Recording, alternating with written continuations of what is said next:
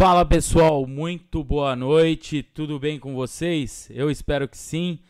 Começando hoje aqui no canal do Diário Quant, né?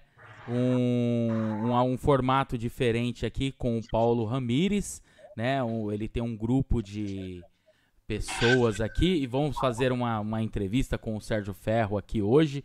Hoje o entrevistado vai ser o Sérgio Ferro né? Hoje, dia 9 do 7 de 2020, dá uma boa noite para todos que estão aí é, junto com a gente.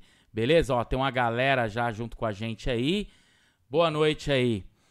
Boa noite, Paulo. Boa noite, boa noite. Boa noite, boa noite pessoal. Boa noite. Boa noite. Boa noite. Deixa eu só, só, só, dar um recado aqui rapidinho ao pessoal que está aí no YouTube. Vamos dar like aí, galera. Quem não der like aí vai virar corno. Então, like, vamos dar like.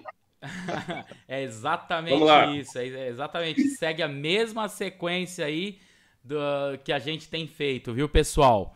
Beleza? Então, e eu só vou, só vou falar um negócio aqui, tá muito engraçado isso, que tem um São Paulino em cima de um gremista aqui no, no nosso vídeo, é muito interessante isso. Bom. Vou, vou já Deixa eu só uh, falar rapidamente. Uh, o Paulo me convidou para participar dessa, dessa live aqui. Uh, ele geralmente ele bate um papo com um grupo de investidores. Eles são um grupo de investidores. Eu, obviamente, aceitei o convite, como eu sempre aceito, né, de todas as pessoas que me convidam, seja para fazer live, seja para palestras presenciais nas universidades, enfim, em vários lugares. Tá bom? Paulo, quer falar alguma coisa? Ou... Sim, primeiro eu gostaria de agradecer a presença aí sua, Sérgio. É um grande amigo virtual, né? A gente está aqui há, há muito tempo conversando, a gente até tem muitas ideias parecidas aqui no âmbito político, no âmbito humanístico, e eu aprecio muito aí a sua atenção e carinho de participar desse nosso petit comitê, né? Não, não imaginava que ia tomar essa tamanha dimensão, mas o objetivo desse nosso pequeno grupo é sempre estar tá aprendendo e você tem um viés aí diferente, que é o viés matemático, né? O viés quantitativo, né? A gente tem pessoas aqui que analisam fluxo, outros analisam gráficos, então é um outro approach, né? Que a gente vai ver as operações aí, que você com certeza terá muito, muita propriedade para nos explicar um pouquinho aí. Então, beleza. Deixa eu me apresentar a vocês, para quem não me conhece, né? meu nome é Sérgio Ferro, eh, eu sou engenheiro químico, sou economista uh, e tenho mestrado em, em, matemática aplicada pela Universidade de Toronto. Uh, eu agora, dia 1 de agosto, vou fazer 32 anos de mercado, né? E mercado profissional, eu trabalhei nos maiores bancos do mundo, sempre em tesouraria, né?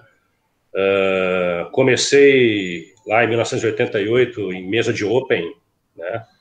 E já em 1989 eu já me envolvi com a parte de opções, né? E eu tive talvez assim boas oportunidades na minha vida porque é, eu trabalhei na mesa de de opções de moedas, opções de juros, trabalhei uh, com câmbio, trabalhei com todas as áreas possíveis. A única área que eu não trabalhei dentro de uma de banco foi com o que a gente chama de mesa de papel, né? que é a mesa de título público foi a única mesa que eu não não tive o prazer de trabalhar, mas inclusive na, na parte de risco ali na uh, meados dos anos 90, quando começaram a, a a, fazer toda a parte de gerenciamento de risco dos bancos. Uh, eu também tive que fazer um trabalho para o banco que eu trabalhava e tudo, né? Então, uh, foi muito legal. Eu tive uma formação uh, muito boa né, nesse sentido. de uns anos para cá, desde 2012, né, eu já tenho aí os meus próprios negócios e tudo, e eu comecei a... Eu, na verdade, eu nunca tive uma aproximação com o chamado investidor comum, como a gente diz, né? o cara, pessoa física, aquele cara que é investidor, que, é, faz uma poupança é, semanal e, e, e, vai investindo o dinheiro dele. Eu nunca tive contato com esse tipo de, de, de pessoas. Né? Meu contato sempre foi um contato institucional, né? sempre tive contato com, com bancos, com pessoas de mercado financeiro. O mercado financeiro é uma ervilha, né? Uh, todo mundo se conhece, tudo. E aí eu resolvi fazer um trabalho uh, nesse sentido de trazer é, tudo aquilo que eu aprendi é, ao longo da minha vida para o mercado pessoa física. E, e, na verdade, o que eu faço para as pessoas físicas é uma tremenda uma surpresa. É, você trazer método quantitativo para a pessoa física é uma surpresa, assim, gigantesca, porque, primeiro, que ninguém faz isso, né? Uh, a gente tem, uh, por exemplo, lá, é, tem, tem uma série de fundos quantitativos uh, lá fora, o mercado de fundos quantitativos aqui no Brasil agora começou a crescer, começaram a, a aparecer alguns fundos quantitativos muito bons, né? Então, uh, o que eu quero falar para vocês é que existe uma grande diferença é, entre a forma como uh, vocês enxergam o, o, o, mercado financeiro e a forma como uh, um cara profissional de tesouraria enxerga o mercado financeiro. São duas visões muito distintas. Né? Uh, então, enquanto você trabalha como um investidor, digamos assim, ou seja, você toma um determinado risco é, nos investimentos que você faz, geralmente as pessoas físicas, é, e é o que eu observei ao longo desses oito anos que eu estou, me voltei para esse mercado de pessoa física, claro, continuo tocando meus negócios no institucional, né? Eu tenho dois fundos de investimento. É, então, uh, eu percebo que é uma visão muito, muito diferente. Né? Então, é, já a visão de banco é uma visão completamente diferente. O banco ele tem uma visão intermediária, ele é um intermediador de negócios. Né? Então, quando você vê o banco lá está comprando muito dólar, por exemplo, ele está comprando muito dólar porque ele está fazendo, muitas das vezes, aquela operação simplesmente para atender um cliente é, que está fazendo uma remessa para o exterior, seja de financeiro, ou uma importação grande. Né? Quando vê, você vê esse banco vendendo muito, às vezes é um ACC uh, ah, que está associado àquilo de uma grande empresa, né? e não é necessariamente uma posição dele, banco. Né? As pessoas têm essa, essa elas, têm, elas imaginam que a visão do, do, do institucional, né, do banco, do grande fundo de investimento, é exatamente igual a como ela, ela age como ela enxerga o mercado financeiro, e na verdade não é. Né? São visões muito distintas. Né?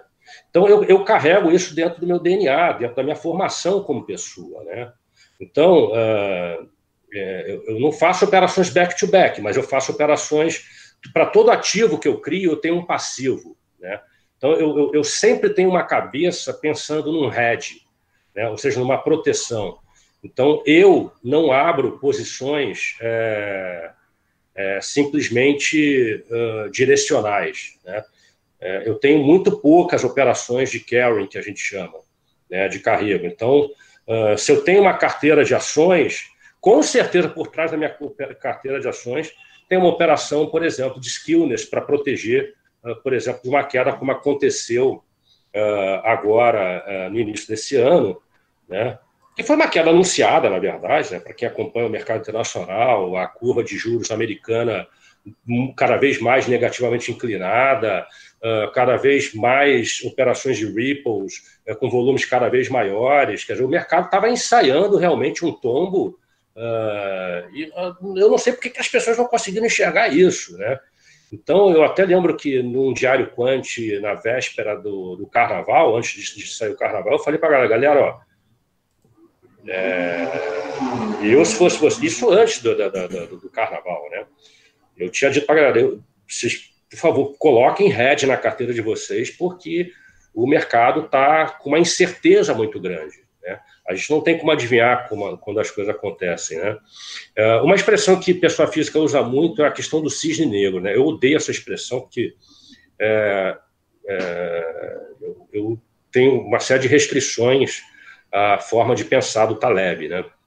Então, uh, essa crise, assim como a crise de 2008, ela, ela foi uma surpresa para as pessoas que realmente não, não se interessam pela, por, por acompanhar o mercado de perto. Né? Aquelas pessoas que se interessam perto, tanto a crise de 2008 quanto essa crise agora, ela foi anunciada, ela estava ali, estava marcada no preço que ela, que ela viria com, com, força. Né? Não foi nenhuma novidade né? para quem realmente acompanha o mercado de perto. Né? Uh, e aí tem vários indicadores que a gente mostra. O VIX não parava de subir. Eu, e as pessoas não, não, não, parece que não se interessavam. As volatilidades implícitas, os skillness de volatilidade. Eu tenho um, um aluno, Jean, que foi meu aluno em janeiro, se não me fala memória, num curso de skillness, e ele tem muito dinheiro no exterior. E eu falei, aí depois do, do curso, ele ligou para mim e falou assim: pô, Fel, eu queria fazer uma operação de skillness nessa ação lá fora. Porra, o cara não conseguiu liquidez para comprar uma put em janeiro. Porque não tinha vendedor de put no mercado americano. Olha que coisa absurda. Né? Olha que coisa absurda, quer dizer, porra, isso, isso aí é, a gente estava conversando, eu falei, tá vendo, cara? Isso é, é, fica evidente, ok? Que o mercado, se o mercado não quer te vender put, é porque o mercado tá, tá, tem quase que a convicção de que a coisa vai desabar. Né?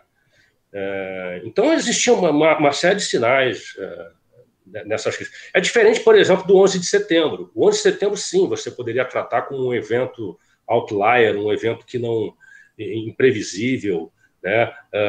Pô, a não ser que você tivesse um, um, um, amigo lá na, sei lá, no serviço de inteligência de Israel ou de que soubesse que aconteceu algum tipo de coisa nesse sentido, né?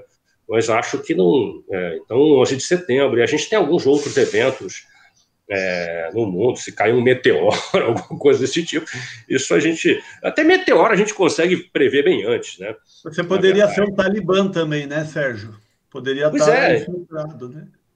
Pois é, você poderia ser um talibã, estar tá infiltrado. Eu não tenho a menor dúvida de que uh, a esperteza ali, nesse sentido, alguém ganhou dinheiro porque sabia disso. Tem até uma história muito, muito mítica, né? Que, que dizem que os árabes já estavam vendidos na, nas ações de, da, das empresas aéreas, né? Mas isso já é essa, essas lendas de mercado, né, Sérgio? É, no caso do 11 de setembro, até acredito que sim, entendeu? Uh, não, não acho que seja só lenda, não. Uh, na verdade, eu tenho algumas restrições nessa questão de lendas de mercado. Eu acho que o mercado ele não tem lendas, ele tem exageros. Né? Então, uma história desse tamanho ela é contada como algo. Aliás, uh, você sabe que no mercado financeiro não existe perdedor, todo mundo ganha. Né? É um mercado que só tem vencedor, só tem ganhador. Né? Eu nunca vi. E, e, isso acontece no mercado profissional, inclusive, né? no mercado institucional. É, você sai para os happy hours e tudo, pô, só tem ganhador, ninguém perde dinheiro, nunca vi. Nunca vi alguém chegar e falar assim, ó, porra, tomei uma trolha aqui monstruosa. Isso não existe. Os caras só falam é, de ganhar dinheiro, né? É, perder dinheiro faz parte. Mas, por exemplo, no meu caso, como eu tenho um DNA muito é, voltado para para rede, né? Para tá, estar protegido, né? então eu me aproveito é, exatamente é, do fato de que o mercado tem alguns, algumas distorções, né? e trabalho exatamente com isso. Né? Oh, só uma então, perguntinha, hoje... Sérgio. Claro. Tem, tem pessoas aqui no, no chat do YouTube fazendo perguntas. Não sei se você as quer responder ou se você prefere depois. Não, eu vou, eu vou responder todas, mas deixa eu, a, a gente falar um pouquinho. Daqui a pouco a gente, a gente responde. Okay. Eu, sempre, eu sempre respondo a pergunta de, de todo mundo. Né? Então vamos lá. É, então hoje, por exemplo, eu tenho é, uma plataforma que ela é web, né? É, e nessa plataforma eu, eu, introduzi ali um método chamado método de cointegração, que são operações de long e short com ações. Tá? Você pode fazer isso com commodities, com o que você quiser. Tá? A gente tem ela pronta para o mercado de ações do mercado brasileiro. Isso não é uma invenção minha, né? Isso é comum no mercado americano. Se você procurar no Google aí, escrever Pair Trading Lab, por exemplo, você vai achar lá é, uma plataforma que tem no mercado americano que faz rigorosamente a mesma coisa. Não, não a mesma coisa, porque a nossa plataforma ela tem uh, uh, uma coisa chique, digamos assim. né? Uh, então, essa plataforma, ela, ela é ligada, ela é uma plataforma ela é um robô, na verdade, um robô de estratégia, tá ok? Esse robô de estratégia, ele tem tanto a parte de é, com integração long and short, tem a parte de auto com integração. Uh, a gente está terminando de desenvolver a parte é, de long and short somente para day trade. Uh, nós temos a parte de opções operando volatilidade, temos toda a parte de skillness, a parte de superfície de volatilidade, uh, tem por trás ali coisas como filtro de Kalman, o pessoal que é da área de engenharia aí deve saber exatamente do que eu estou falando, então adaptação de filtro de Kalman para mercado brasileiro, tem uso de fractais, geometria fractal, né? então a gente tem voo de Levi, né? então isso são coisas que são usadas no mercado quant lá fora há, há muito tempo, né? Uh, é óbvio que quando eu trouxe muito desses modelos aqui para o Brasil, eu tive que fazer algumas adaptações, né, devido à diferença do mercado brasileiro em termos de liquidez. É, eu costumo dizer que quanto mais líquido é o mercado, uh, mais difícil, na verdade, você encontra para poder fazer tipo de arbitragem, mesmo que seja uma arbitragem estatística, né? É, mas você consegue no mercado americano. É, com uma diferença que, por exemplo, aqui no Brasil, você faz uma operação de long and short, daqui a pouco eu vou abrir aqui para mostrar para vocês, e a operação ela pode render 9% em uma semana, por exemplo. Né? E assim como ela pode. Uh, só que no mercado americano, por exemplo, você ganha 2% no mês. É, se você for pensar para o mercado americano, é um baita de um retorno. Né? Então, é, eu vou compartilhar com vocês aqui rapidinho, só para mostrar para vocês. Tá?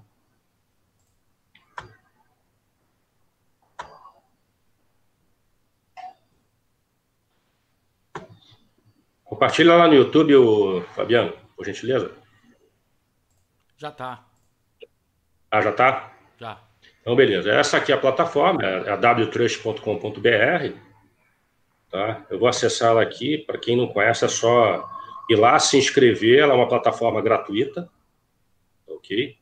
Então você vai lá, se inscreve. Ela é gratuita por enquanto, claro que em algum momento ela será cobrada. Né? A pessoa diz: ah, por que você não cobra agora? Eu não cobro agora porque quando a coisa é gratuita para você, é porque você é que está sendo o cliente.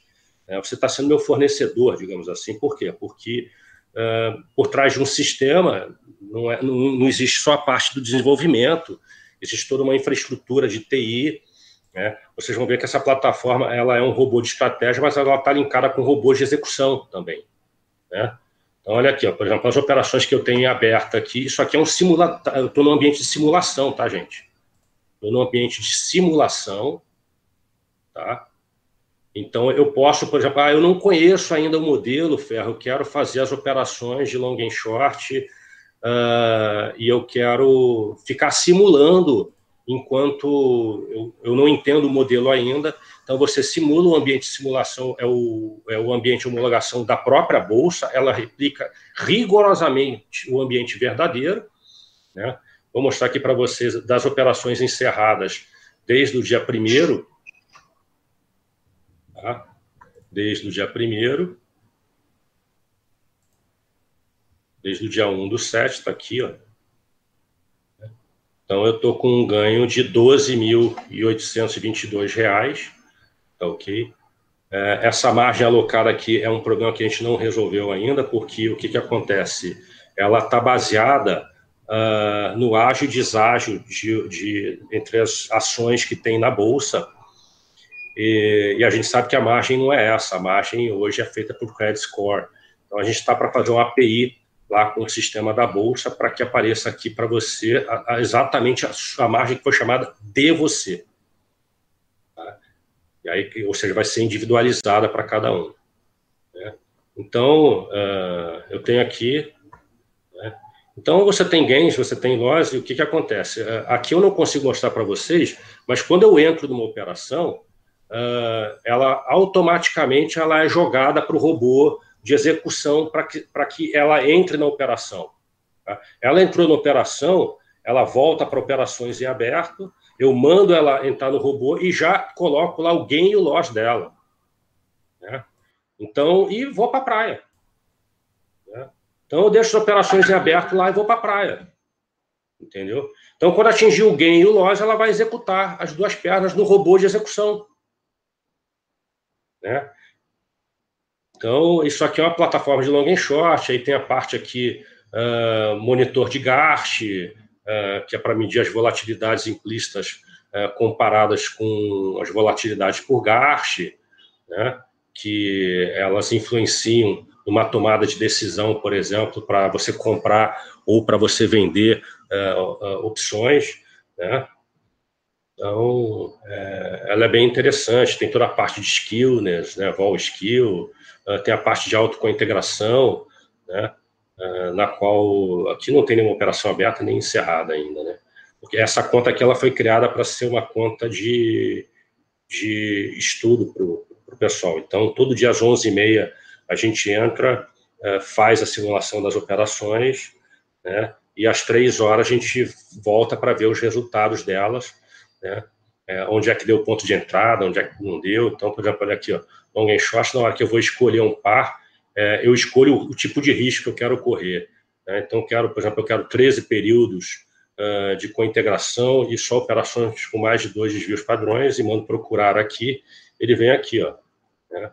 Então, ele achou 19 registros, vou abrir primeiro a LREM com, com Embry, né? vou por quantidade de desvios, vou olhar aqui, ó, quem está mandando na operação é a variável dependente, então, como o resíduo da regressão linear está aqui em cima, ele está mandando eu vender loja Gêner e a, a ENBR, consequentemente, eu vou comprar. Tá? Em que proporção eu vou fazer isso? Eu vou abrir aqui a boleta, né? vou dizer lá para ele que eu quero entrar com 2,39 desvios, que é o que está aqui, ó. Tá vendo? Né? E aí eu quero ganhar 1,39 desvios nessa operação, o equivalente a 500 reais de gain e mil reais de perda. Por que eu coloco o gain e o lote diferente? Porque as probabilidades não são iguais. E aqui eu vou determinar o lote que eu vou fazer. Eu vou fazer 1.200 contratos de LREM, aí ele calculou quantos é, lotes eu tenho que fazer de ENBR para ficar é, é, pelo beta, ou seja, pelo coeficiente angular da reta que eu fiz para fazer a cointegração. Vocês podem observar que isso aqui não tem nada a ver com aquele modelo de long and short que se distribui aí no mercado, que para mim é uma verdadeira aberração, aquilo ali não tem nenhuma lógica matemática e muito menos estatística. Se não tem lógica matemática, não tem lógica estatística, que o cara pega lá é, uma ação dividida pela outra, aí acha um, um, um ratio e, e, acha uma média móvel, joga dois desvios padrões para cima, dois para baixo. Eu, aquilo aí não tem lógica nenhuma, não tem sentido. Não, e tem uma, tem uma visão muito simplista também do beta, né? Da correlação com o índice também, né? O... É uma coisa completamente bizarra aquilo. É, é, cálculo de Excel, né? Eu, a gente que acompanha um pouco mais né, o, os cálculos, é, como você falou de cointegração, no Excel não dá para fazer isso, que eu, que eu saiba, né? Não, até isso aqui é, com integração até dá para fazer no Excel, né? É, não é tão simples assim, entendeu? Mas dá para fazer no Excel. Só que o que acontece? A busca de pares vai ficar extremamente pesada, porque o Excel não foi feito para ficar em looping, buscando pares, entendeu? Então, mesmo que você crie uma rotina em VBA e tudo, ele vai ficar muito pesado. Por quê? Porque o, o, o não é combinação, mas o, o, arranjo de pares que você tem ali uh, é um negócio absurdo, dá quase 700 mil. É, né? Então, você imagina é... você ficar você ficar buscando isso o tempo inteiro. Uh, no Excel é inviável isso. Né? Então, se eu desse um confirmar aqui, ele agora não vai para o robô, porque às 16 horas e 54 minutos, o robô de execução ele é desligado, tá? mas se ele tivesse ligado agora, se a gente estivesse no horário de mercado, daria um confirmar aqui, ele já, já joga a boleta lá para o robô de execução para ser executado na bolsa. Né? Então, é um sistema, na verdade... Uma pergunta curiosa. É, eu, eu, notei que quando você colocou o teu loss, era maior que o, que o gain. Isso.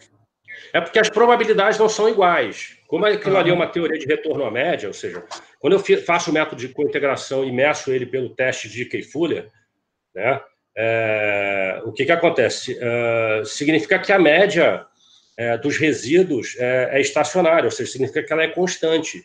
Né, e o desvio padrão também é constante. Né, porque eu, eu, eu, trabalho com a estatística do resíduo da regressão linear. Né, então, uh, o fato de ser L-REM com Embry é só na hora que eu escolho ali. Depois, é, depois o meu ativo passa a ser aquela partícula, que é o resíduo da regressão. As pessoas têm uma tremenda dificuldade de entender exatamente isso, ou seja, é, como é que a gente faz? Porque isso é uma mistureba é, de, de, econom, de matemática, econometria e, e física. Né? Uh, a gente usa lá o meia-vida Ornstein, Uhlenbeck, a gente usa movimento geométrico browniano. Então, isso é uma mistureba de várias ciências. Se vocês forem procurar... O filtro aí, de Kalman, né, que você menciona. Filtro de Kalman, o filtro de Kalman é da, da engenharia, né, da física. Então, é, é uma mistureba de, de, de, de, de coisas. É, entendeu? Então, são várias ciências ali envolvidas, né? Tem toda a parte de inteligência artificial também, que é lá com o Polig no sistema também. Então, tem uma série de coisas, porque, uh, assim, olhando, aparentemente parece fácil, mas o que, que acontece? Ele, ele faz vários cálculos de cointegração diferentes e seleciona aquele que é melhor, entendeu? É, é, um, é um negócio muito interessante. Então, é, requer uma infraestrutura de TI é, muito boa, você é, é, precisa de, de, de é, está na nuvem, né? Então a gente tem lá os, os computadores uh, que a gente aluga para poder fazer toda a parte de processamento, ou seja, tem muito processamento envolvido ali por trás do, do, do negócio, porque são, como eu falei, é um arranjo de 700 mil pares, né? É bastante coisa, né? Não é tão, tão, tão simples assim, né? Então, e, e, quando você começa a colocar ali commodities, ETFs e ações de outros lugares do mundo, porra, aí a quantidade de combinações fica é, maior ainda. Entendeu? E eu acho muito engraçado, Sérgio, que aqui tem muito grafista, né? Eu já vi amigos que, para estabelecer a correlação, ele coloca um gráfico em cima do outro. Daí ele fala assim: ah, tem correlação, ó. Quando esse sobe, esse sobe, esse desce, esse desce. Mas é, não é tão simplista assim, né? Eu já vi estudos matemáticos que você bate o olho, você acha que elas são correlatas no, no visual, mas matematicamente não, né? É, a, a, mesma coisa acontece com descrição normal. O cara vai lá, ele, ele pega uma série de dados e faz lá uh, o, o, gráfico de barras e tudo, e depois uh, tenta botar lá a curva normal de, ah, isso aqui parece ser normalmente distribuído. Né? E aí o cara acha uma média, joga 1,96 desvios para cima, 1,96 para baixo e diz, ó, tem 95% de chance de ficar nesse intervalo. Porra, o cara não fez um teste de Komon-Gorov para saber se aquele troço é realmente normalmente distribuído. Porra, eu, eu fico indignado com isso, cara. Entendeu? Porra, um negócio simples, você tem biblioteca porra, em Python, em Java, uh, em R, no que você quiser, para fazer um teste como o Gorov ali, extremamente simples. O cara não se dá o trabalho de fazer isso, entendeu? Para testar, para saber se aquilo ali tem valor estatístico ou não. Por quê? Porque estatística é uma coisa, matemática é outra. Né? Eu uso um instrumental matemático, e aí quando eu, eu chego, eh, acho um parâmetro estatístico, eu preciso testar para saber se aquele parâmetro estatístico tem validade estatística ou não. Então, por exemplo, a minha plataforma faz teste de tudo. Cada vez que eu acho uma variável ali, por quê? Porque a variável estatística é uma variável contínua, ela não é um número. Né? Então, por exemplo, quando você falou de correlação, por exemplo, Paulo, o que, que acontece? O cara vai lá e diz ah, a correlação da minha carteira com o índice é, sei lá, 0,7. É né? O beta, né? É, o beta, exatamente. É o, que é a correlação, né? É 0,7. Aí, quando o cara acha aquilo, é, eu fico indignado quando o cara fala daquilo. Porque o beta, esse beta, ele não é um número, ele é um conjunto de números. Aquele é o beta médio. Porque se, quando ele vai medir o beta amanhã, é outro. Quando ele vai medir depois de amanhã, é outro. Então, o que, que a gente faz? A gente faz um negócio chamado teste de Fischer, né? na qual eu vou lá e testo lá, uh, dentro de um grau de confiança, eu faço o teste de Fischer e digo, pô, ó, é, na verdade, a, a correlação da minha carteira com o índice varia com 90, entre o limite inferior e o limite superior com 95% de probabilidade, por exemplo, entre 0,50 e 0,80, com uma média de 0,70, entendeu? Aí sim, porra, aí eu, ou seja, eu sei que a minha, a minha carteira ela tem um, um, um, uma, uma variação com, a, com o índice, é um conjunto de números e não um número. Né? Então, é, o pessoal confunde muito a probabilidade discreta, que é, por exemplo, jogar um dado. Né? Quando você joga um dado, qual a probabilidade de aparecer o número 5? É um sexto, pô. Né? Então, isso é, isso é, um cálculo discreto, né? é simples. Né? Quando você começa a falar de coisas contínuas, né? A gente não está falando de um número, a gente está falando de um conjunto de números. Não, e é. o que você fala do, do erro, né? O que, o que resta né, da integração, né? Tem que ser um erro contínuo, né? Senão ele vira um ruído branco, né? Ele vira aleatório, né? E Isso. quando você falou o filtro de calma, é muito engraçado. Tá até o Oshiro aqui, que é engenheiro também, a gente trabalhou na, a gente usava muito o cálculo de Kalman para som, que eu provei muito alto-falante, e a gente usava muito, e muitas vezes a gente via ruído branco, né? Daí para justamente anular o. só ficar com erro contínuo, né? Não com erro aleatório, né? Pois é, então, o que, o que, que acontece? É, o, o Kalman tem inúmeras aplicações, entendeu? Isso aqui é legal, né? A, a cointegração tem inúmeras aplicações, né? Uh, os fractais têm inúmeras aplicações também. Né? Tem aplicações uh, na engenharia, tem aplicações no mercado financeiro também. Entendeu? Isso aqui é importante, você saber usar bons modelos que explicam uma série de fenômenos, seja na física ou em outras, e trazer isso para o mercado financeiro. Pô, será que isso aqui eh, tem alguma adaptação para o mercado financeiro. E aí é como qualquer outra ciência, isso dá trabalho. Por exemplo, a gente começou com esse processo dessa plataforma na web uh, em 2012. São oito anos. Essa plataforma foi lançada agora em janeiro. São oito anos de estudo, sabe? As coisas não, não nascem assim do nada. Né? Uh, a, hidrox, a hidroxicloroquina, ela, ela, será que ela funciona contra a Covid? A resposta mais correta é não se sabe, é muito pouco tempo para se testar. Né? É, é, muito pouco tempo. Né? Então, é, é, na dúvida, porra, é melhor não tomar o medicamento, porque você não sabe se aquilo pode fazer mais mal ou pode fazer bem. Então, a ciência não é feita da noite para o dia. Olha, achei um remédio aqui para contra a Covid. Porra, não é assim que se faz ciência. Né? Se, ainda mais quando se trata do ser humano que tem organismos diferentes, que tem a questão da idade, o remédio ele pode funcionar para uma faixa etária, não funciona para outra. Né? Você pode conversar com qualquer é, é, cientista da, da, área de biotecnologia ou algum médico que participe de pesquisa, que o cara vai dizer exatamente isso, né? A ciência você não faz assim, não, não, né? e, e, isso serve para física, isso serve para matemática, ou seja, a gente tem uma série de, é, é, de condições é, que a gente tem que respeitar na ciência, senão não é ciência, né? Eu, eu fico, eu e você nos damos bem, Paulo, porque a gente fica indignado com esse negacionismo que a gente vê hoje, hoje sobre a ciência, né? E, e, e, esse negacionismo ele é tão engraçado que ele cai no mercado financeiro também. Quando você pega um monte de gente, de incautos, por exemplo, você diz, olha, isso aqui eu uso o modelo matemático e tudo. Sabe o que, que eu ouço muita gente falar? Ah, matemática não serve para mercado. Mercado é psicológico. Porra, eu tenho vontade de chorar quando eu vejo isso, né? Então, o Jim Simons, por exemplo, que, porra, é, é, é dono do Renascença, um fundo que é, rende 30% em dólar, em média, desde 98 até agora, o cara é uma merda. Porra, né? É, então, a gente tem que tomar cuidado com, com as coisas. Quer dizer, aquilo que eu não conheço, eu tenho a humildade de dizer, cara, eu não conheço isso, então eu não me meto nesse assunto.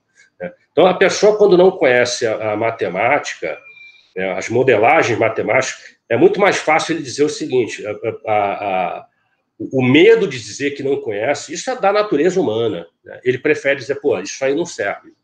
É isso. Então, esse tipo de, de trabalho que eu faço, Paulo, ele, eu, eu tenho consciência absoluta que ele não é para todo mundo. Entendeu? Porque nem todo mundo vai conseguir entender. Né? É, e não porque a pessoa seja é, mais burra do que a outra, porque a pessoa tem uma formação diferente. Né? E quando você pega o mercado financeiro, o mercado financeiro ele tem que estar acessível para todo mundo. Então, né? mas o, o, cara... o que eu queria também ressaltar na sua ferramenta é que ela é muito automatizada, né? Ela vai gerar, você vai ter milhares de cointegrações, você vai, vai ter os pares melhores, né?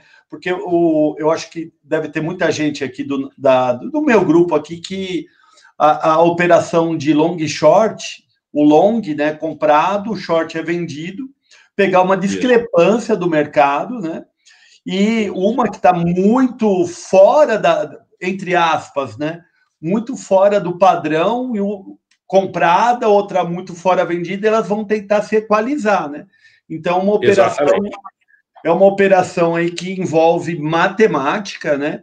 E o risco é, é, é muito, muito menor porque você tem duas pontas a operação e, e ela já é quase um, um hedge natural, né? Então, exatamente. O, o pessoal deve a gente ouvir falar de, de Kalman, D.K. Fuller, Engel Grand, não precisa saber. A, a, a ferramenta vai fazer e você vai ser um usuário da sua ferramenta, né? Esse, esse linguajar todo aí deve assustar, mas eu acho que o, o, o o, o, final, né, o, o bottom line é que você eh, fornece uma ferramenta que ela vai analisar e, e o, o julgamento é do, do usuário, já está lá, é só ele pegar e pensar. Ele não tem que ser um Markovitch, não tem que ser nada da vida, ele tem que ter bom senso. Não, a gente tem também é, uma coisa que a gente usa que é a carteira de Markovitch aberta ao short selling, que é um modelo alemão, né? que também é a mesma coisa. Para o cara que é buy and hold, ah, o cara gosta de ser buy and hold, aquele, ele tem aquela carteira de carry, então ele usa a carteira, a parte Markowitz. Eu, eu, por exemplo, o que, que eu faço? Eu separo as minhas carteiras. Minha carteira de long and short é uma coisa, minha carteira de buy and hold é outra, minha carteira de opções é outra. Para mim está tudo separado. Né? Então eu deixo tudo separado, eu não misturo as coisas exatamente para que eu tenha noção exatamente da, da onde veio o meu resultado. É, então, eu trato o meu, meu negócio próprio como se fosse uma tesouraria de banco. Uma tesouraria de banco, você tem lá mesa de dólar, você tem a mesa de volatilidade, você tem a mesa de DI, você tem a mesa de papel. Então, cada um faça a sua coisa. E, claro, o lucro da tesouraria é um todo, né? mas é importante saber de onde vem, quem está ganhando, quem não está.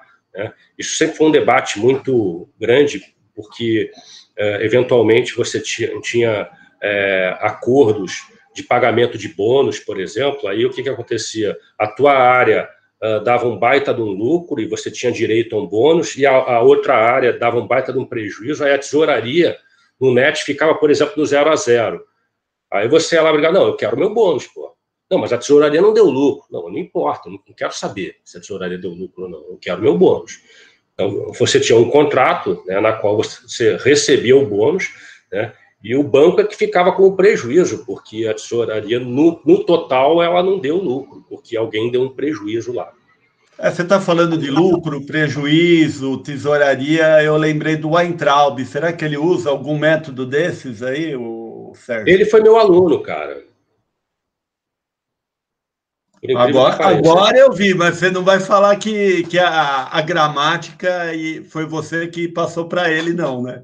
Eu, eu, na verdade, eu nem me lembro direito, assim, dele, é, porque ele era um cara muito tímido, muito quieto na dele, entendeu? Então, é, eu não tenho absolutamente nada para falar dele naquela época, né? Hoje, eu, assim, eu tenho uma visão dele, eu não vou nem falar aqui porque é, seria até é, imoral a quantidade de palavras que eu teria, de adjetivos, para falar sobre o cara, né? Mas, enfim, é, o, ainda mais que o mundo hoje que a gente vive, que está um mundo uh, altamente polarizado, cheio de, é, de ah, isso, uh, isso é bom, isso é ruim, e aquilo com a qual eu discordo, uh, você acaba virando meu inimigo, porque eu discordei de você. É, esse tipo de coisa não é, assim, é, para mim já deu, entendeu? Eu não tenho mais paciência com isso, não. Então, Hoje, quando as pessoas entram lá no meu Facebook ou em qualquer rede social me xingando porque não concordam com alguma coisa, antigamente eu bloqueava, agora eu já deixo, deixo lá, finjo que não nem vi. Né? Então, é... e, e, muita gente você vê claramente o que me deixa mais indignado é o cara é fake, né, geralmente, é, é um perfil falso, quer dizer, o cara se, se esconde por trás de um perfil é, de uma pessoa inexistente para te agredir, para te xingar, para falar um monte de coisas. E isso é realmente muito triste. Né? É, é, eu acho que é um processo, mas uh, a gente não pode tirar do processo o respeito que a gente tem que ter uh, um pelo outro. Mas é isso. Vamos responder as perguntas lá? É eu vou, eu vou aqui transcrever a pergunta, não vou nem, nem questionar a, aqui, eu vou transcrever a pergunta tal qual ela foi feita, tá bom, Sérgio? Ok, ok. O Gustavo Rosso de Fios, Souza, perdão, Gustavo Rosso de Souza.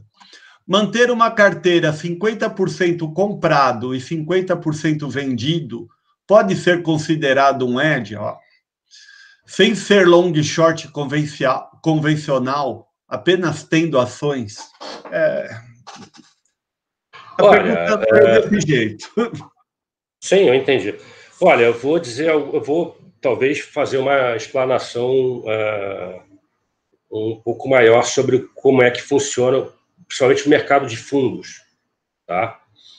É, eu uma vez estive num, num fundo lá em São Paulo é, é, é, na verdade, é um fundo gringo. Os caras são grandes, gigantes. Já tem tempo isso. Aí eu, conversando com o cara, falei, pô, vocês fazem operação de long and short? O cara falou, a gente faz bastante. Só que o cara fazia operação de long and short sem cash neutral, ok? Mas ele não usava conta nenhuma. Zero conta. Eu falei, pô, mas, mas peraí, então como é que você faz? Ele falou, não, análise fundamentalista. É, ele usa análise fundamentalista, então a ação que ele acha que está muito cara, que vai cair, ele vende, a ação que ele acha que vai subir, ele compra. É, é assim que o cara fazia. Né? E o cara dizia que ganhava dinheiro bastante com isso. Eu não sei. Né? O modelo de cointegração que a gente tem, ele é um modelo que tem uma regressão linear no primeiro quadrante ali, né? Então, até porque os preços das ações não podem ser negativos, né?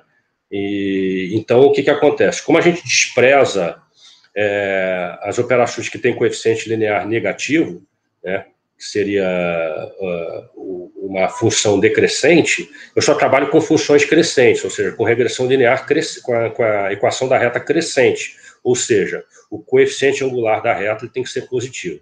Então, se ele tem que ser positivo, significa o quê? Que uh, dentro da análise que está ali, se deu compra, por exemplo, de uma dependente e venda da outra, significa que eu acredito que as duas vão subir?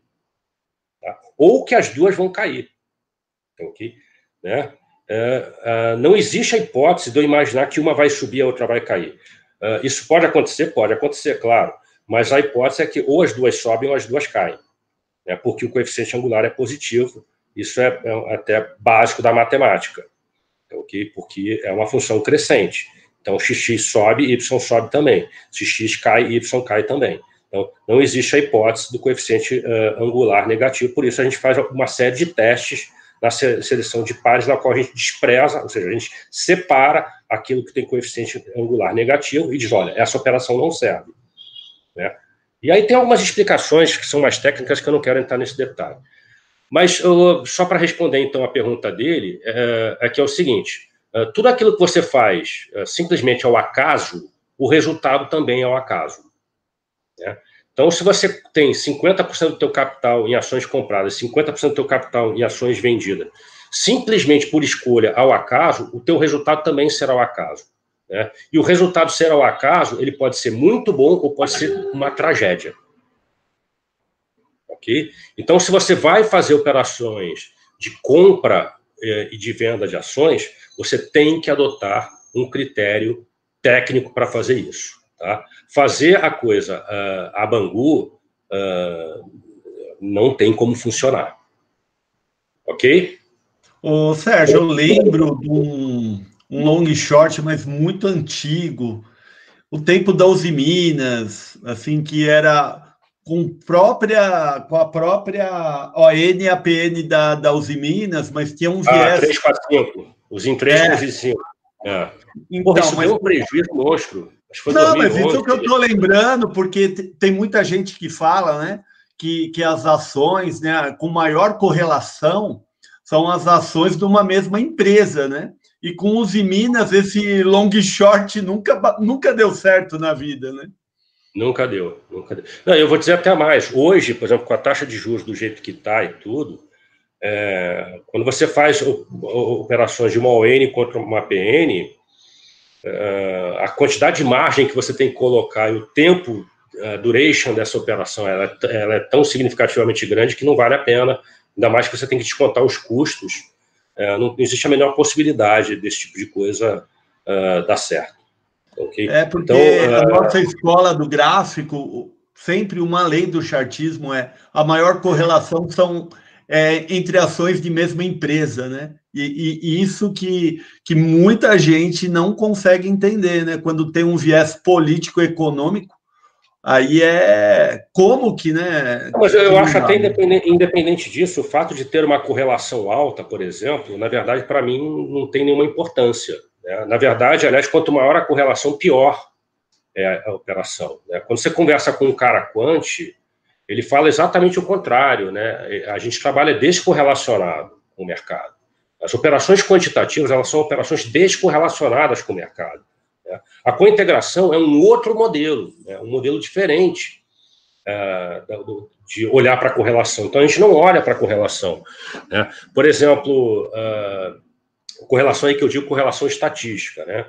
Então, por exemplo, quando você pega alguns livros é, de modelos, a grande maioria de modelos quant afora, a primeira coisa que eles desprezam é a questão da correlação, né? Porque a correlação, ela só mede direção e sentido, né? A cointegração, ela mede direção, sentido e a taxa de variação de um ativo pelo outro, né? Então, e, e, e o ruído que isso tem, então, isso é muito mais é, elegante, digamos assim, do que simplesmente olhar a correlação. Né?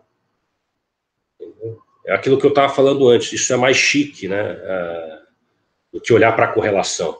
Então, é, por exemplo, se você entrar na minha plataforma, dificilmente você vai achar uma operação de ON com uma PN. É muito difícil.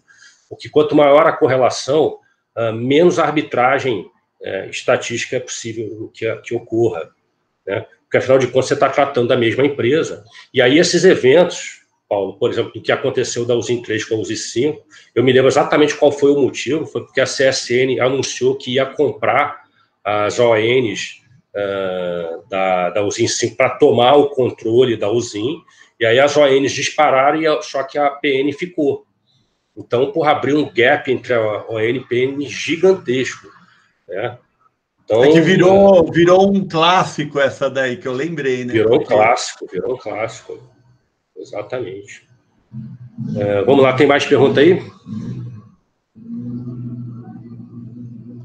O pessoal da nossa sala aqui, alguém quer perguntar alguma coisa?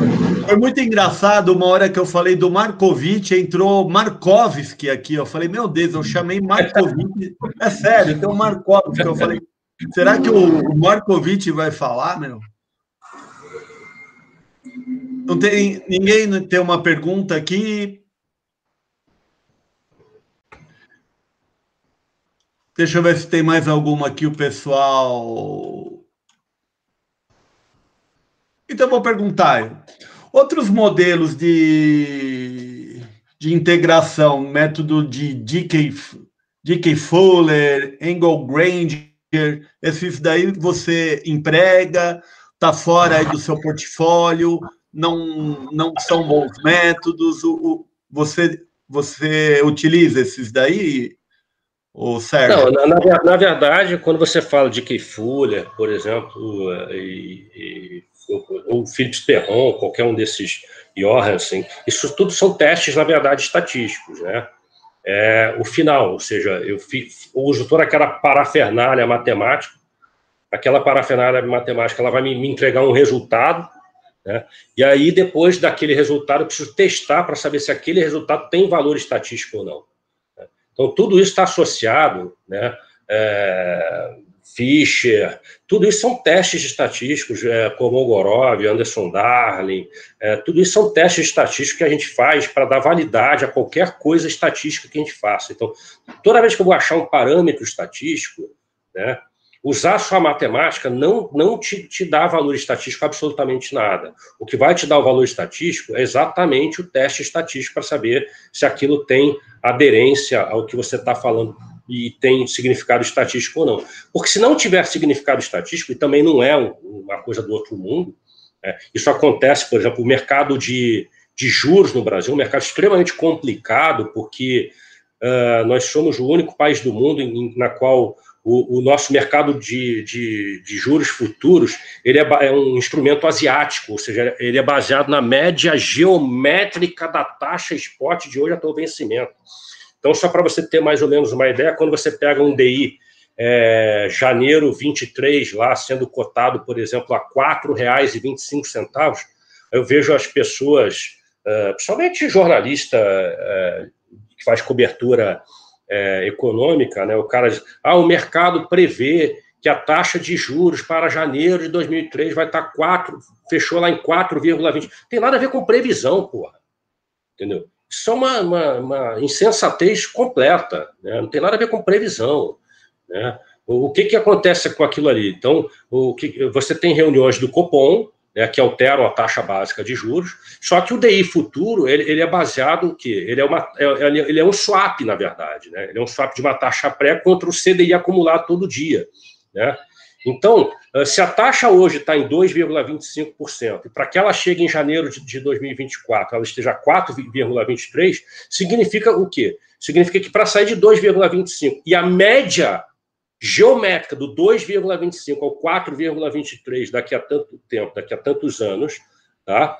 Eh, a média geométrica, né, significa que em algum momento a taxa tem que ser muito maior do que 2,25 do que 4,23, porque não tem como eu sair de 2,25 e chegar numa média de 4,23, já que o instrumento é baseado na média. A taxa de juros no Brasil é uma média geométrica da taxa spot. Né? Então, o tratamento matemático disso é difícil pra caramba. A dispersão disso é extremamente chata. Né? Então, o, já, então, o que, que acontece? Quando você não consegue achar uma solução, é, pô, não adianta você achar a média de o padrão, porque isso não tem significado estatístico. Entendeu? É, é, isso que eu quero. Ah, eu pego lá uma série de dados, acho a média, acho de padrão, jogo para lá. Porra, sabe o que, que você fez? Nada. Você fez um monte de matemática que não tem significado estatístico. Né? Então você tem lá um banco de dados, você tem uma série de dados, mas um exemplo clássico que eu estou dando aqui, de que achar a média, o desvio padrão daquilo, não significa porra nenhuma. Entendeu? Então o que, que você tem que fazer nesse momento em que uh, aquela, aquela base de dados, aquele banco de dados que você está analisando, e você não consegue parametrizar estatisticamente aquilo, o que, que você faz? Como é que você resolve esse problema? Porra, usa um modelo não paramétrico. Né? Aí, aí entra naqueles modelos, simulação de Monte Carlo, né? aí tem outros modelos de simulação também que você pode usar uh, ah, para tentar uh, dar algum tipo de tratamento para a dispersão uh, daquela variável que você está analisando. Entendeu? Então, a gente tem. É, mexer com. misturar matemática com, a, com o mercado financeiro é extremamente importante. Toda a parte de gerenciamento de risco, por exemplo, é baseado em modelos matemáticos. Tem lá, se quiser procurar, tem até o livro do Marcos Carreira, que eu até indico. O Marcos Carreira tem uma entrevista que eu fiz com ele aqui no canal Diário Quântico. O Marcos Carreira é um cara que foi uh, chefe lá da mesa de opções de moedas e juros do Credit Suisse ele é um cara que é, foi diretor da, da B3, né? hoje ele está fazendo o PhD dele em matemática lá na França, é um grande amigo, um cara super gente boa, um cara extremamente acessível. Ele escreveu um livro que é, na verdade, uma bíblia do derivativos uh, no Brasil, uh, e ele escreveu voltado para os, os investidores gringos, então o livro está em inglês. Né? Não existe esse livro em português. Qualquer dia eu vou até ligar para ele e falar assim, ô Pangaré, traduz esse troço aí para o português, né? porque tem um monte de gente que quer comprar o teu livro. Aliás, eu estava falando com uma menina, na segunda-feira, uma menina que foi minha funcionária, a Bruna Marcelino, né? e ela, ela falou, pô, eu encomendei o livro dele, né? É, acho que 300 dólares, uma coisa dessa custa o livro. Né? Mas é uma bíblia, né? Ela comprou porque eu tinha indicado. Aliás, é, não sei se vocês sabem, isso aqui vai para o Spotify também, tá? Ou seja, para quem não ouviu, depois tem a oportunidade de ouvir também no Spotify, tá? Ou seja, a gente baixa o som e vai lá para o Spotify também, tá? Então, lá no Spotify a gente também tem esse canal Diário Quant, na qual você pode, ah, putz, eu estou dirigindo, vou aproveitar, vou ouvir aqui o Diário Quant uh, no Spotify. Né? Então, tem uma série de entrevistas lá, sempre feitas com pessoas voltadas para o mundo quantitativo. Então, tem um monte de, de modelos, Paulo. É muito difícil falar é, sobre uma, uma coisa específica, né? Então, a gente tem uma série de modelagens é, matemáticas, e o que a gente faz é, é, é, é ciência, né? E aí a ciência é, é muito estudo, tentativa, erro, e, e, aí vai até você achar o modelo que seja mais adequado uh, para trabalhar com aquela variável. Mas continuo, na, na parte de taxa de juros no Brasil, ainda é o calcanhar de Aquiles nosso, porque é, é, é um instrumento com uma dispersão muito difícil. Eu, eu ia te fazer uma pergunta, já que você falou do, da taxa de juros, eu ia falar do câmbio. Por exemplo, uhum. quando a gente fala do long e short, um comprado, vendido, nas moedas, né? Para quem não sabe, o Forex existem os pares de moedas. Por exemplo, fazer o seu estudo estatístico em cima de um par de moedas, igual o SDBRL. Você já chegou a fazer essa brincadeira com claro. câmbio ou não? Claro, inclusive se vocês entrarem no, nos, nos, nos, softwares que tem lá fora, por exemplo, o Pair Trading Lab, é, ele, ele basicamente ele é voltado para moedas. Entendeu? Ele é voltado basicamente para long and short de moedas. Entendeu? Então ele compra Eu... moeda da África do Sul, vende moeda, vende real ou vice-versa. Né? Então, Eu tenho outra pergunta. Ele, ele, ele, só um minuto nisso. Ele serve para qualquer coisa, ele serve para commodities, ele serve para qualquer coisa. E eu opero de uma encravada motor de avião. Outro dia eu estava falando para o pessoal, por exemplo, sobre o preço do trigo. Né? O preço do trigo estava lá embaixo e tudo. Eu falei, galera, dá uma olhada nisso, pô. Né? Há algum tempo atrás eu estava falando sobre o preço do, do porco magro em Londres. Né? O preço estava extremamente baixo, porra, o preço saiu de 35 para 51, assim, em uma semana. E as pessoas perdem oportunidades assim que eu fico assim impressionado. Mas chega lá, Denise. Boa noite. Tá, boa noite, Marcos. Bom, como o Paulo disse, eu moro aqui em Washington, né, de si.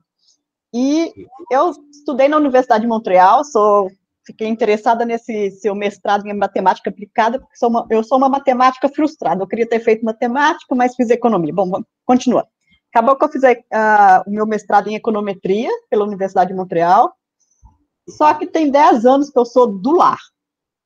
Uhum. Tá? Então tem muita coisa que eu relembrei todos os nomes, tudo, mas tem muita coisa que eu, eu tenho que pegar o livro ali, eu sei que se eu estudar vai ser rapidinho. Mas eu queria te perguntar o seguinte, por exemplo, tem esse livro do Marcos Carreira, é, uhum. mas é para derivativos, né? Você tem um livro assim que mostra todos esses métodos uh, com a integração, long short, uh, o resíduo da regressão linear. Mas sim, é, sim. Fazendo sim. a econometria para ações. Sim. Tem um livro básico assim que pega. Sim. É tipo um livro de econometria aplicado para ações. Sim, aliás, o meu sistema foi todo baseado. Eu não sei se eu vou conseguir falar o nome do cara, tá? Porque ele é um indiano. Tá? Deixa eu abrir ah, eu aqui. Eu sei quem que é. é. O nome do livro é Pair Trading. Tá? É, é Pairs Trading Quantitative é, Methods and Analysis. É, Gan, Ganapati Vidimursti. Negócio desse. Bem Faz fácil. Soletra aí.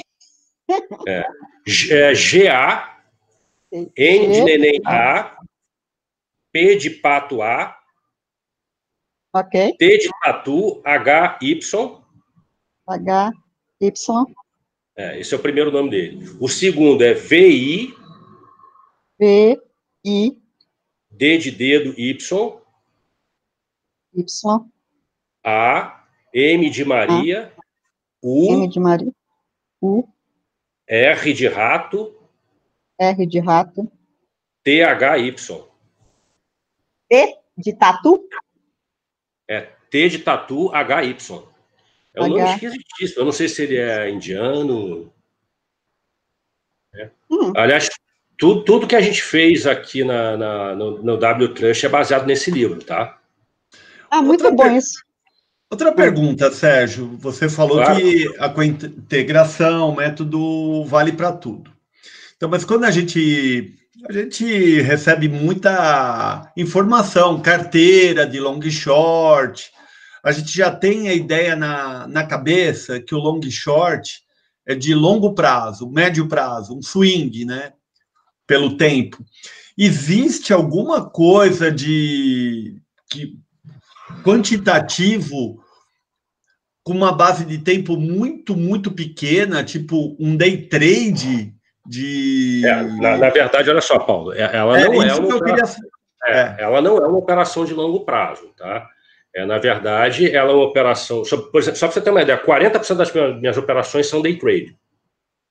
Ah! 40%, 50%. Né? Eu não uh, tinha essa ideia. Elas, é, elas não são feitas com esse objetivo. Elas têm um negócio que a gente chama de meia-vida. Meia-vida é um modelo da física, né? Ornstein-Uhlenbeck. Né? Eu vou compartilhar aqui de novo, é, só para mostrar para vocês.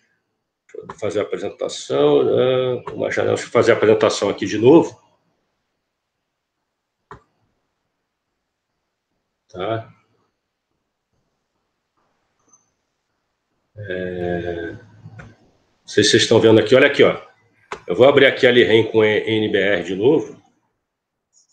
Tá? Vou abrir esse aqui. Olha aqui, ó. Esse aqui é o resíduo. O resíduo, ele fica girando em torno da média. Quando ele vem aqui para baixo, ele deu compra da dependente e venda da independente. Quando ele vai lá para cima, tá vendo? Ó? Ele tem um comportamento em torno da média, que é isso aqui preto. Tá ok? Né? Então, é...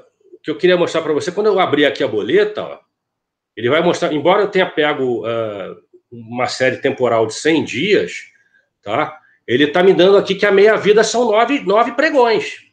Ou seja, é, aquele resíduo tende a retornar para a média em até nove dias. Entendeu? Mas às vezes isso acontece bem antes. Então, isso aqui não é uma operação de longo prazo. Né? Isso aqui tem uma meia-vida. O que, que é a meia-vida? É aproximadamente uh, em média, quantas vezes aquele resíduo, tá? Uh, Para falar aqui a grosso modo, quantas vezes aquele resíduo ele cruza uh, essa média aqui. Ok? Então seria a meia-vida. Então, por exemplo, quando ele está aqui, quando ele voltar para cá, é uma meia-vida. O que, que ele fez aqui, ó? Que ele cruzou? Ele cruzou uma, o que a gente chama de uma vida inteira. Então, você usa o processo de Ornstein-Uhlenbeck, que é o cálculo da vida inteira, e depois divide por dois para saber qual é a meia-vida. Tá? Ah, obrigado. É que a gente compartilha muita informação, a gente recebe é, calls, né? Do, uhum.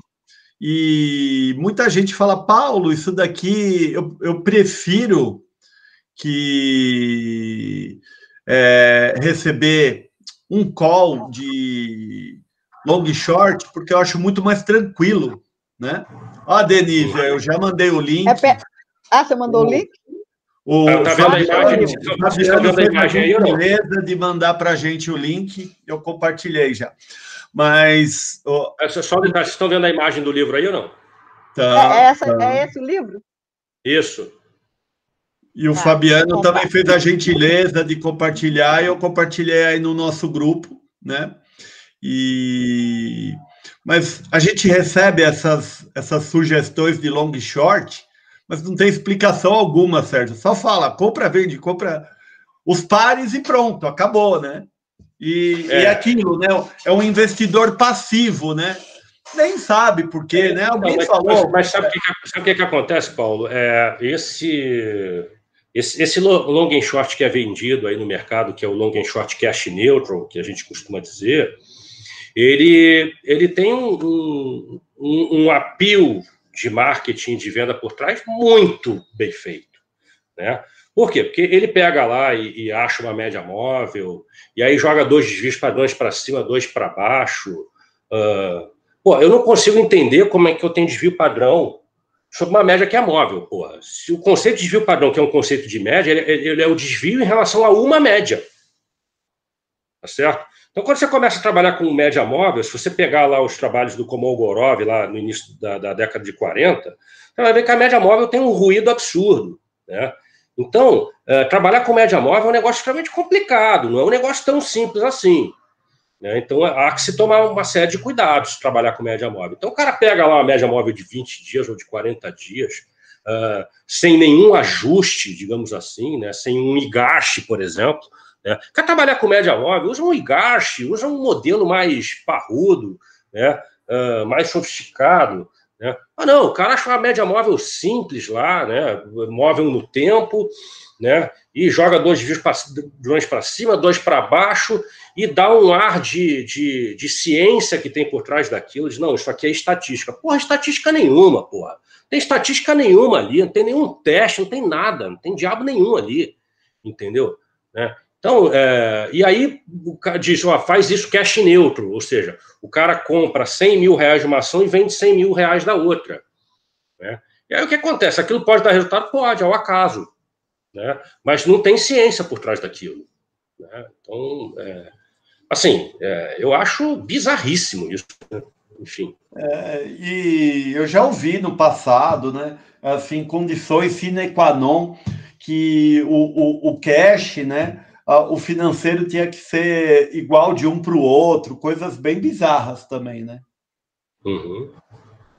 É. E, e para o pessoal aqui que gostaria de estar tá ingressando nesse mundo é, ele, ele tem acesso às, às suas informações, ou ele tem que fazer um curso, ele tem que entender, ele pensar, ou existe, por exemplo, é, as sugestões do Sérgio Ferro, a carteira do Sérgio Ferro, as melhores opções de long short.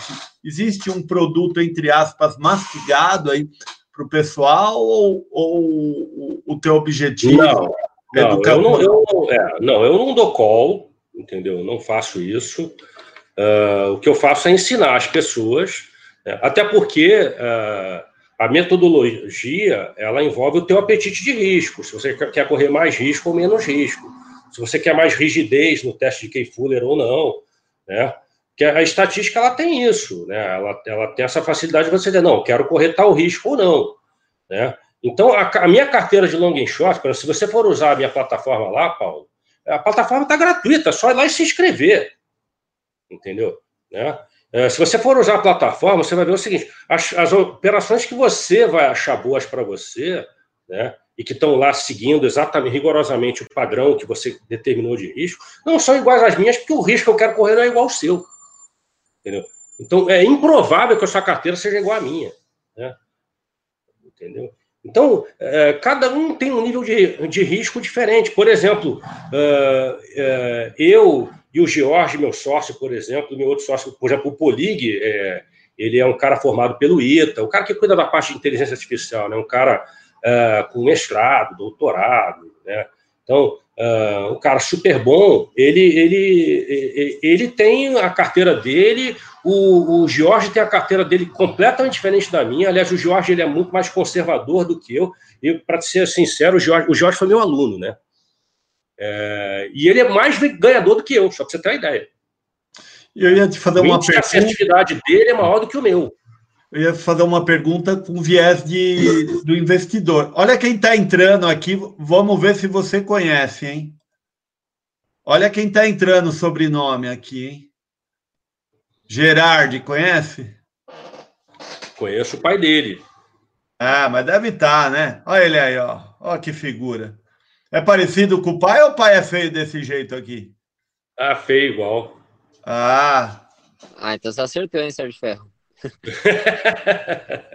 Vou conectar lá, lá do, do notebook, eu tô aqui no carro.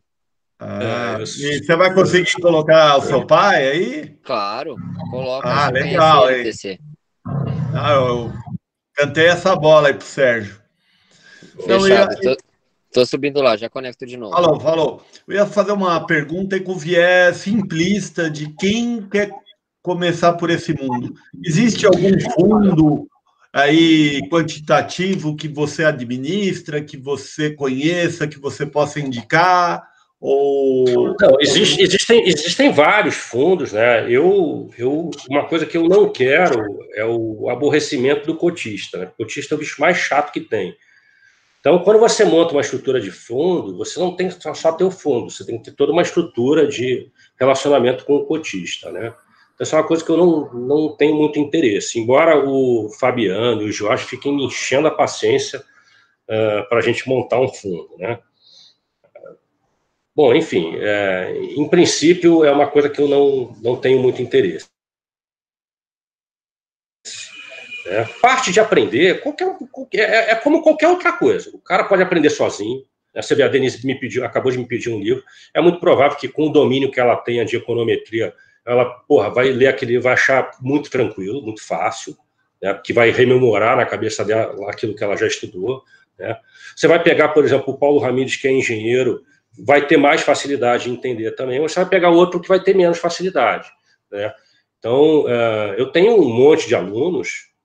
Eu dou, dou, aula, eu tenho um site chamado sergioferro.com.br, onde os meus cursos estão disponíveis lá, né?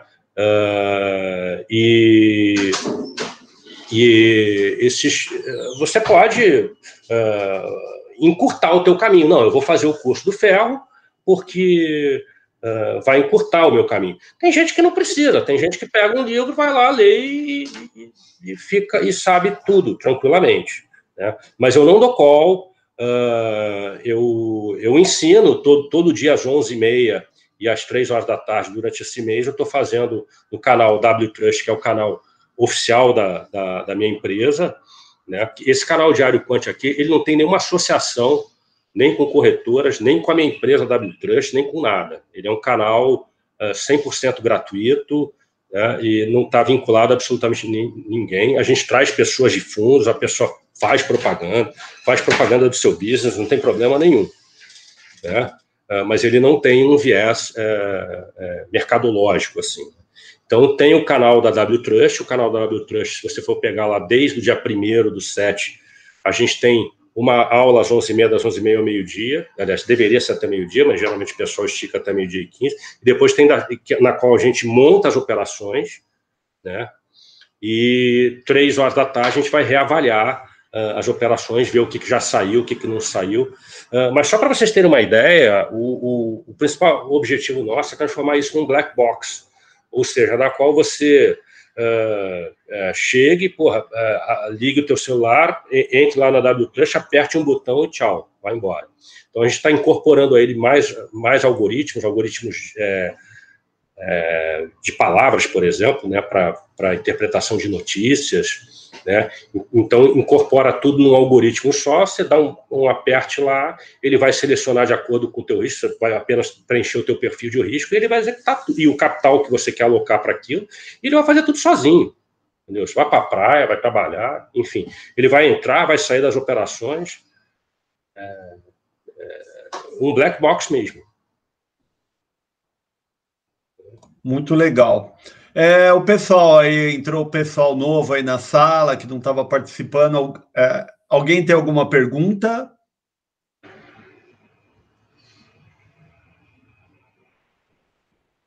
Ninguém? Ok. Deixa eu só responder algumas coisas aqui. Uh, o Vinícius Guimarães, estou tentando me inscrever e não consigo na W Trust. Uh, Está com algum problema? Não, não está com problema nenhum. É que o que, o que acontece é o seguinte, é, Vinícius, você. A inscrição não é automática. A inscrição ela é feita, tá ok? Aí o que, que acontece? Você precisa esperar receber um e-mail de confirmação de liberação uh, do seu usuário. Tá? E aí sim você uh, vai poder ter acesso à plataforma. A plataforma não é assim, me inscrevi, pronto, já estou apto a usá-la. Não. Eu tenho que esperar uh, receber uma liberação uh, nossa para que você faça. Daqui a pouco eu ligo lá para o George, falo com ele, ele faz a liberação para você. Ok? Quem, quem, controla a liberação é sempre o George, tá? que, é, que, é, um dos donos da W Trust. Tá? Então é isso. Você, na hora que você faz a inscrição, ele fica lá pendente, esperando. Uh, oh, eita! Olha quem está ali. Ô, gordo! Ô, gordo! Tá bom? Olha o gordo sem vergonha. Olha lá. Eu tenho cabelo ainda, tô, tô bem. Filmando trabalhou comigo durante muito tempo, né? Nós trabalhamos no Bameirense, no HSBC, né, juntos. É, ele era da mesa de câmbio, eu não lembro nem qual mesa eu estava mais, porque eu trabalhei em tantas mesas diferentes lá naquele banco. Sim. É, acho que eu estava na mesa de opções, eu acho. É, é são também opções. É. Então, é... pô, prazer te ver aí, Igor. A gente falou outro dia por telefone, eu acabei não te retornando, né? Mas eu prometo que vou retornar a você. Sim. Agora você viu que meu filho também conhece o cara que está aí com você, né? PC, eu trabalhei com um É, PC. trabalhei com ele. Mas trabalhei no- na indústria automobilística. É, Isso. E eu trabalhava na fábrica. é. A coincidência aí. Ah, mas a vida é muito legal com essas coisas. Desculpa o nome do senhor. Firmânio. Firmânio. Ó, diferente, hein? Virmã, é, essa é diferente, não dá para ter dois. O senhor tem aí alguma aí que a gente está tentando cercar o Sérgio, mas ele responde tudo com uma fluidez. O senhor tem alguma pergunta? Querer, querer lembrar alguma história dele? E- Não, faz isso não, Firmano, pelo amor de Deus. Não, ó, pior que aquela, aquela, aquela, aquela sunga, aquela famosa sunga do arco-íris, eu acho que não tem, né? Ou tem alguma coisa Não. pior que a sunga do arco-íris? Ih, tem, rapaz, tem um monte de história bizarras assim. Dê para contar a história, até aquela história do pessoal da Cargill. Essa é a melhor que tem, viu? Pô, tem um monte de história. Essa da Cargill eu achei muito boa. Não sei qual é, mas deve ser boa. Não, tem um monte, tem um monte de histórias, né? Até o pessoal já me pediu para escrever um livro só de histórias do mercado financeiro. Eu tenho histórias assim bizarras, do tipo quebrar o pé de um cara com extintor de incêndio, entendeu? Numa mesa de operações. É, tem umas histórias assim bizarríssimas é, ao longo da minha vida. Olha só, eles foram para a sala do silêncio. Eu vi até um. Até um. Ele foi pegar um extintor de incêndio. Eu vi, a, eu vi o barulho do extintor de incêndio aí. Não, é que eu pensava. minha- Aqui a Lúcia. Ferro. Ah, Lembra da Lúcia, minha esposa, a química? Ah, sim, sim, sim, sim. Lembra? É, então.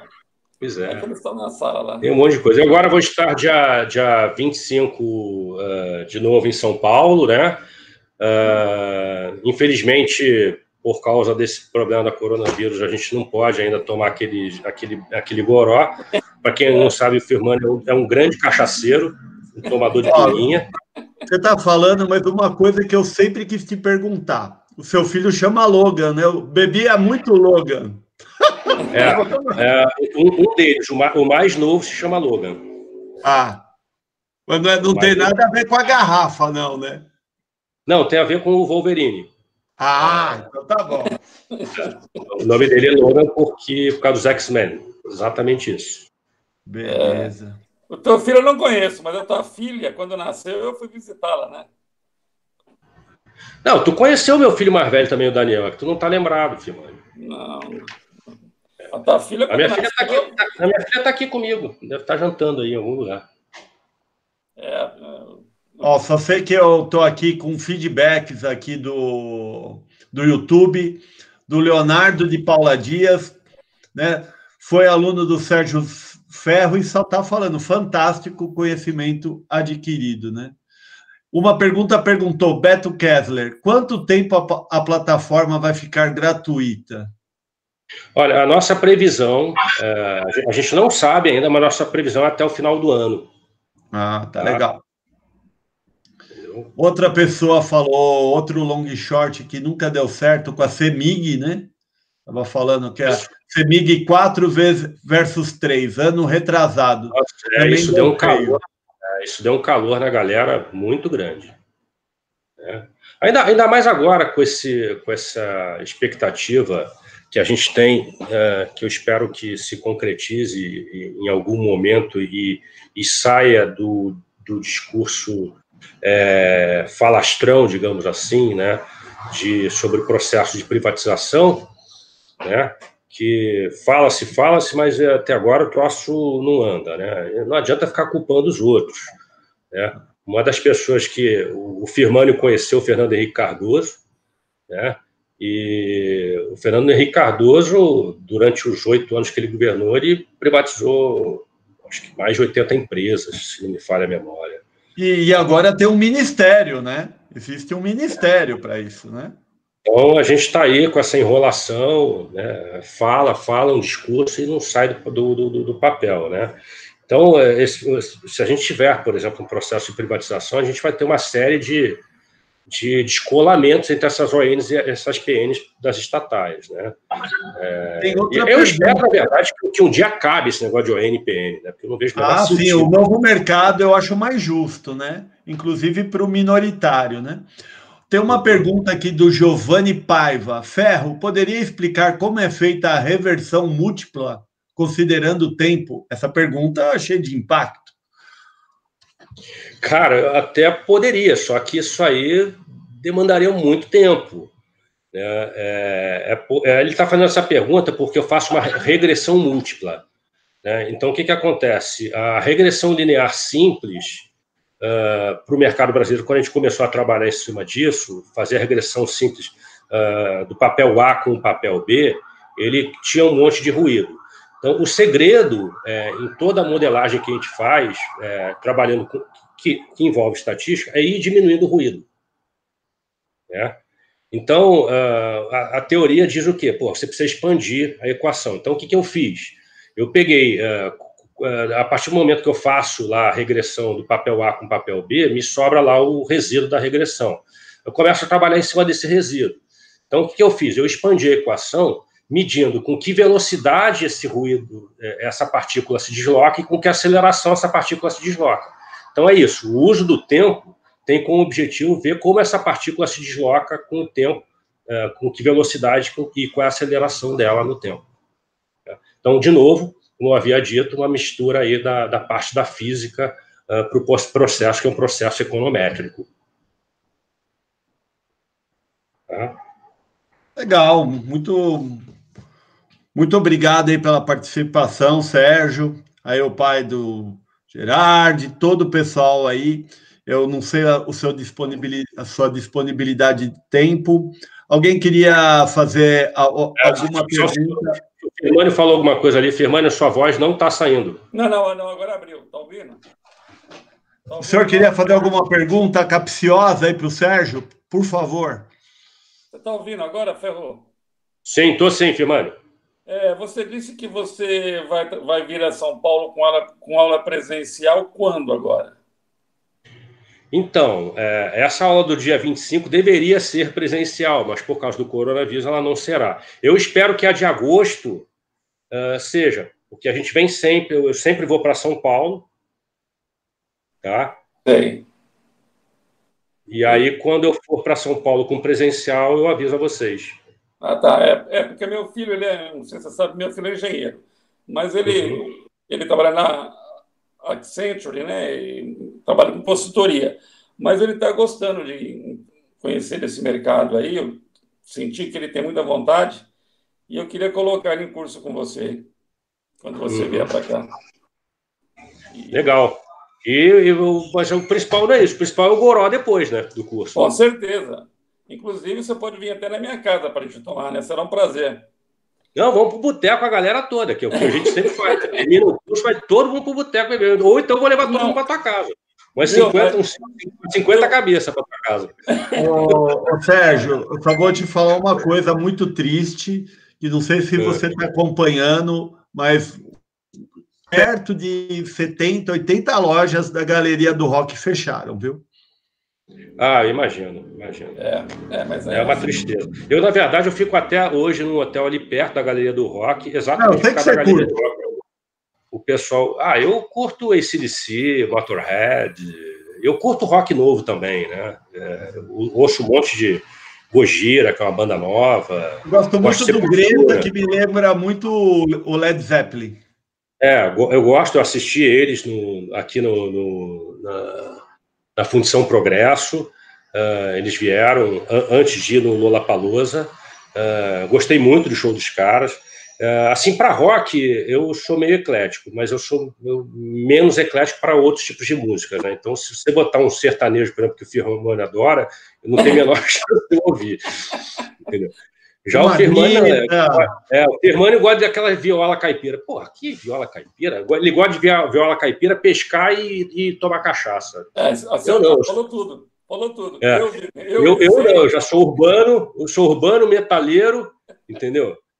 E gosto de guitarra. Então, é, é, nós somos muito amigos. Entendeu? Só que essa história que você é gaúcha, tudo Vou te mostrar uma coisa. De onde você é, né? Ó, olha só, Denise. Aí é o seu marido, né, que toca. É. Mas eu sou igual ao Gerardo, eu gosto do sertanejo. Ah, ela é mineira, né? Mineira. Outro dia, outro eu nunca vi ficar com é, inveja. É, inveja é feio, mas ela fez uma feijoada, eu fiquei com um pouquinho de, de inveja. Ah, muito mas bonita. Aqui, mas aquele metaleiro ali é meu marido. Ah, show. Bom, gente, é, deixa eu agradecer a vocês pelo convite. Eu realmente eu preciso, preciso sair. Lógico. Né? O Fabiano, você pode parar lá uh, depois da transmissão no, no YouTube. Então, queria agradecer a todos vocês. Uh, obrigado pelo convite. Toda vez que vocês quiserem me convidar, uh, principalmente se for uma cachaça em São Paulo, é só falar comigo. a, gente, a gente vai tentar fazer aí, num, quando tiver aí liberado, Sérgio, agradeço mais uma vez a gentileza, a disponibilidade, você não titubeou um segundo, falou, ah, vamos lá, não, não, vou ver, não, vou fazer. E, e eu sei que assusta muito, né, o pessoal, ele, eles têm um viés diferente, mas eu, eu acho que, que é um caminho diferente e muito promissor o que você faz, né? E agradecer aí você mais uma vez e está convidado aí quando vier conhecer aqui o ABC ou a gente marca um encontro aí presencial aí todo mundo aí. Com certeza. Muito obrigado. Tá bom, Muito obrigado a todos. Um abraço para vocês.